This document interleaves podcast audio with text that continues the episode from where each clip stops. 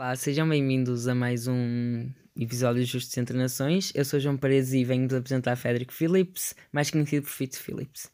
Ele nasceu em 16 de abril de 1905 em Andover, na Holanda, e morreu na mesma cidade em 5 de dezembro de 2005. Foi então um empresário holandês e o quarto presidente da companhia holandesa Electronics Philips, sendo assim o último gerente da família Philips.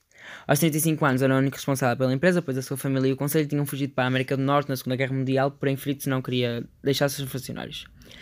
Por consequência, recebia frequentemente ameaças de morte durante a ocupação nazi e dos ocupantes alemães, pois recusou cooperar com eles. Porém, sob a pressão dos ocupantes nazis, eh, Philips abriu uma fábrica dentro de um campo de concentração em 1943, na cidade holandesa de Vago.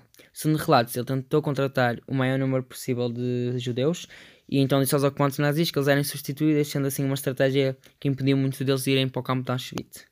Dos 469 judeus empregados na fábrica, 382 uh, sobreviveram à guerra, de acordo com a história da empresa. O próprio Fritz foi preso por causa de trabalhadores de outras empresas que fizeram greves e foi libertado após 5 meses.